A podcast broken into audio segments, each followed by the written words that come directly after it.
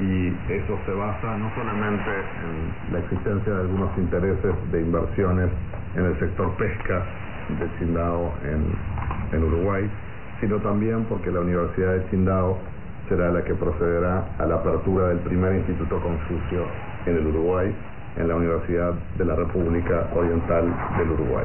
Los acuerdos entre la Universidad Mayor del Uruguay y eh, el Hanban y la Universidad de Chindao ya están listos para la firma y esperamos que en los próximos meses se concreten las firmas y los pasos para la apertura del primer Instituto Confucio en el Uruguay, en la Casa Lago de la Universidad de Humanidades de la Universidad Mayor de la República.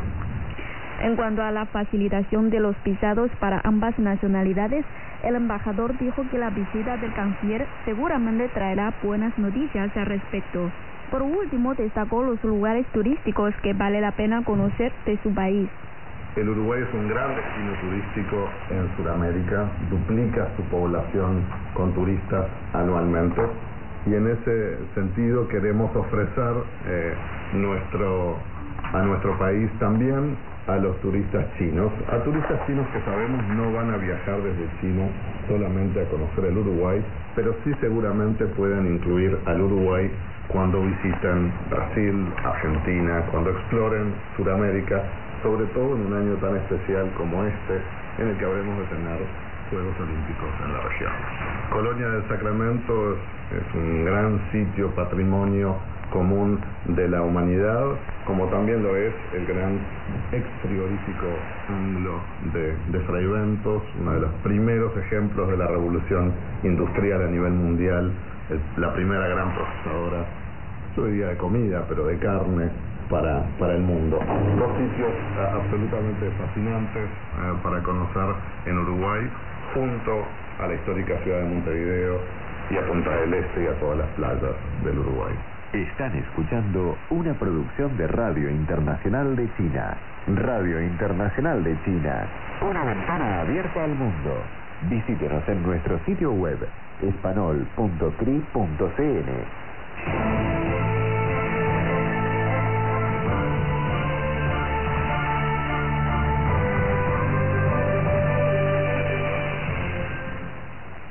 estamos a revuelta. Están sintonizando Radio Internacional de China. Con el rápido desarrollo del sector de tecnología de teléfonos móviles de China, los servicios de pago móvil del país han experimentado un aumento drástico en 2015.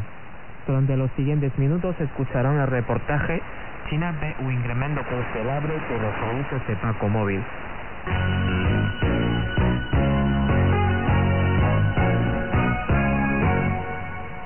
El rápido desarrollo del sector de tecnología de teléfonos móviles de China, los servicios de pago móvil del país han experimentado un aumento drástico en 2015. De cara al futuro, la garantía de crecimiento seguro y estable de la industria sigue siendo una prioridad para los reguladores del país.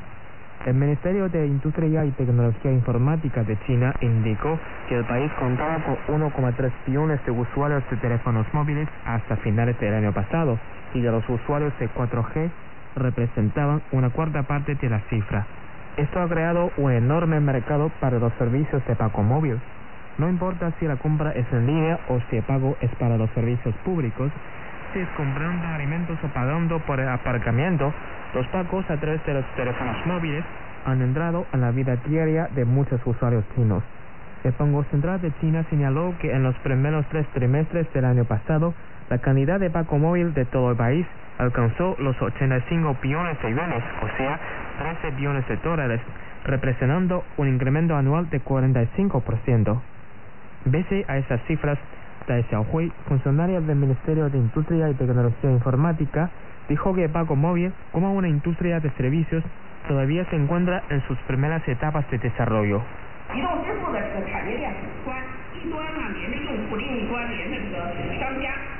Los servicios de pago móvil tienen una amplia cadena industrial, vinculando a clientes y proveedores. Los de los teléfonos inteligentes pueden conectarse con las plataformas de pago apoyadas por los operadores de redes móviles, los proveedores de servicios y las instituciones financieras. También están involucrados los desarrolladores de software e integradores de sistemas. La compleja cadena consta de muchos participantes, cada uno de los cuales tiene sus propios recursos, su y buscan nuevos avances. En China, los conocidos proveedores de servicios de banco móvil incluyen Alipay de Alibaba, WeChat de Tencent y Cartera Baidu de la compañía con el mismo nombre. En diciembre pasado, Apple y China UnionPay anunciaron una alianza para introducir Apple Pay a China. El líder del mercado, Alipay, tiene 400 millones de usuarios y más la mitad usa los pagos móviles de forma regular. Diferentes estrategias de negocios también han ayudado a otras compañías a capturar impresionantes cuotas de mercado. Xu Yanjun es director de un centro de investigación de banco electrónico en colaboración con China UnionPay opinó que las plataformas de Vago deben considerar cómo mejorar la experiencia de los clientes por medio del equilibrio entre la seguridad y la conveniencia.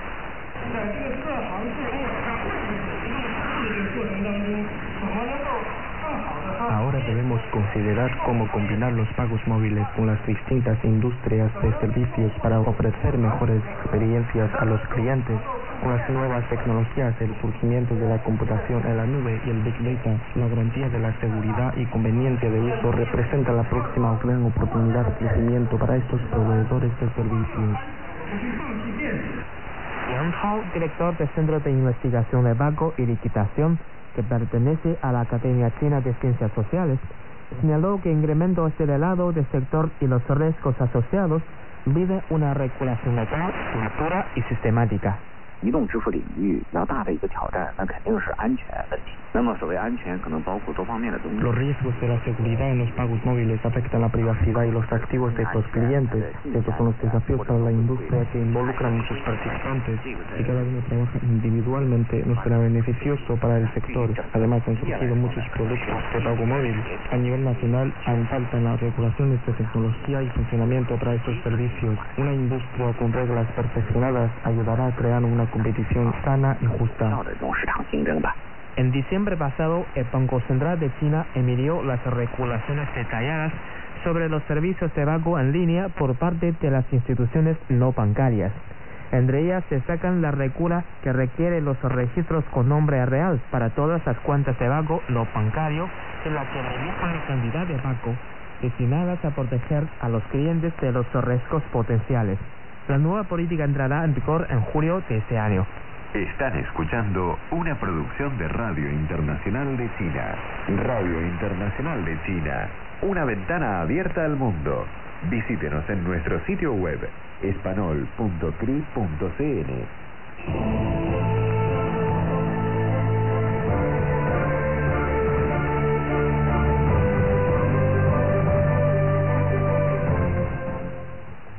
están escuchando El Estado del Mundo y ahora continuamos con las emisiones de hoy.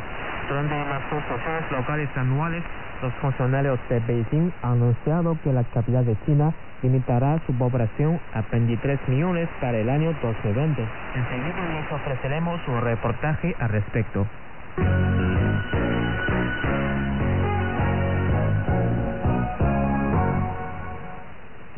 Capital de China, limitará su población a 23 millones para el año 2020, según las declaraciones de funcionarios durante las dos sesiones locales anuales. Las dos sesiones hacen referencia a las reuniones de la Asamblea Popular Municipal, la legislatura y del Comité Municipal de la Conferencia Consultiva Política del Pueblo Chino, órgano asesor político. En el próximo lustro, Beijing continuará reubicando a la población desde las áreas céntricas a las suburbanas, afirmó el alcalde Wang Anshun. La población permanente en las zonas del centro se crecerá un 15% a partir de 2014. El tope poblacional se ha establecido de acuerdo con la capacidad máxima de recursos como el agua, según las fuentes. Beijing ha experimentado un menor ritmo de crecimiento de la población en los últimos años gracias a los esfuerzos en el ajuste de las funciones urbanísticas y la relocalización de algunas industrias. En el pasado lustro, la tasa de crecimiento anual se situó en un 2% en comparación con las del 5% de los años previos, muestran las estadísticas. En 2015, la municipalidad acogía a 21,7 millones de residentes permanentes. Beijing tiene como objetivo limitar su población a 22 millones en 2016.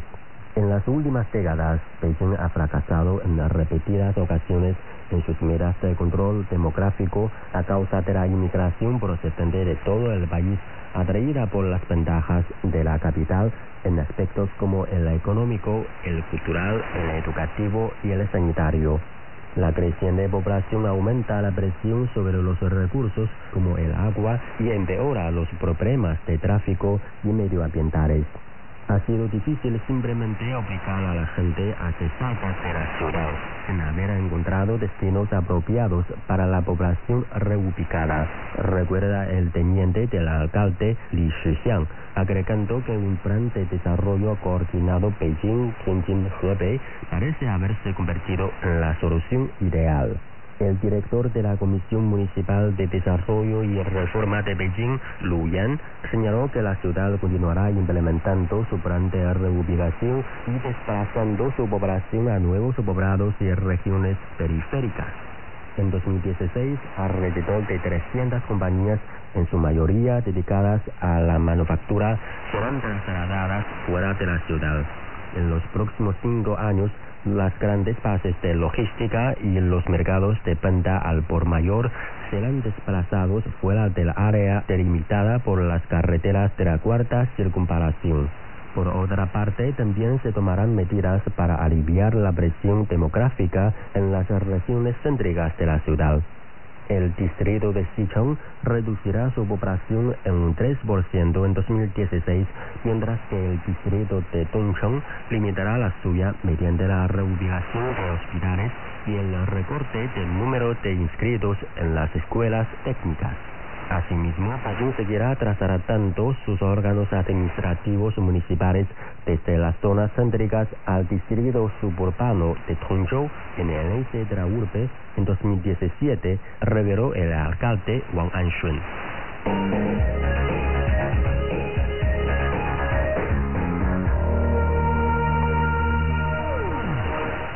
Bien amigos, gracias por sintonizar Radio Internacional de China y aquí ponemos el punto final al programa de hoy. El Estado del Mundo es un espacio de noticias, reportajes, comentarios y análisis de profundidad, a través del cual ustedes se acercarán a los acontecimientos más importantes de todo el mundo. Petron se despide de ustedes y hasta la próxima. Radio Internacional de China, una ventana abierta al mundo. Visítenos en nuestro sitio web espanol.cri.cn. Nuestro correo electrónico es arroba o bien puede enviarnos una carta a la siguiente dirección. Departamento de Español, Radio Internacional de China, Avenida Xixinjiang, número 16A, código postal 100.040, Beijing, República Popular China. Espacio musical.